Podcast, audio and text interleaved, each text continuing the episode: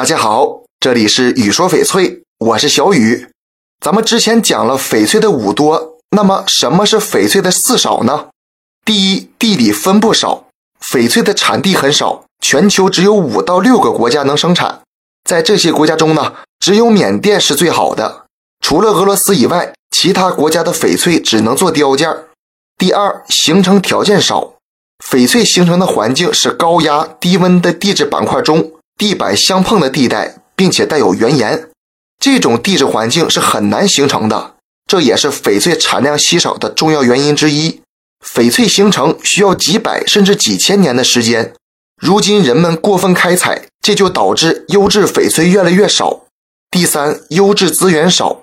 从目前发现的矿床来看，宝石级别的翡翠很稀缺，硬玉的特性是短柱状，很难形成透光的纤维晶体颗粒。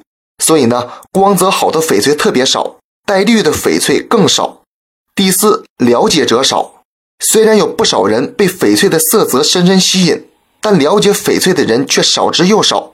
在珠宝店，往往只是听售货员的介绍和推荐，很少有人会自己了解翡翠的相关知识。因此呢，目前人们对翡翠的认识还停留在初步阶段。所以，翡翠这些年越来越贵也是有原因的。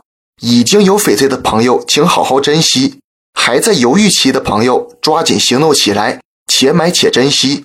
这期节目就给大家讲到这里了。小雨呢，每天都会在朋友圈更新精美、性价比高的翡翠。